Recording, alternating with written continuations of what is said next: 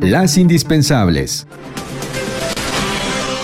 Muy buenos días en este 2 de febrero de 2021. En entrevista con Hace Noticias, el líder nacional del Movimiento Antorchista Nacional, Aquiles Córdoba Morán, en una emisión sobre temas de actualidad tales como el manejo de la pandemia, la gestión del presidente Andrés Manuel López Obrador y el proceso electoral 2021, asegura que México se encuentra en un desastre sanitario y económico derivado de políticas fallidas y erróneas del gobierno del presidente, a consecuencia de que las políticas que se están poniendo en práctica, tanto en el terreno económico como en el de la salud y el de la seguridad son políticas fallidas y erróneas que el gobierno debería corregir.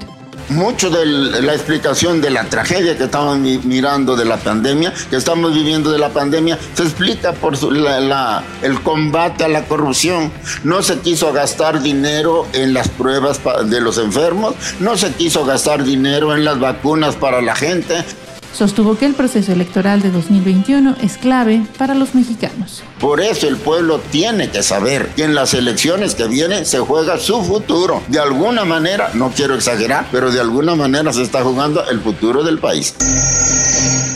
Obligar a que el Banco de México capte moneda extranjera en efectivo, como lo plantea la reforma a discusión en el Congreso, impulsada por Morena, pone en riesgo la calificación crediticia del país y provocará depreciación de la moneda, sostuvo el gobernador de la institución, Alejandro Díaz de León. Afirman que podría ocasionar una depreciación del peso y además elevar el riesgo país, lo que llevaría a una reducción de la calificación crediticia de la nación.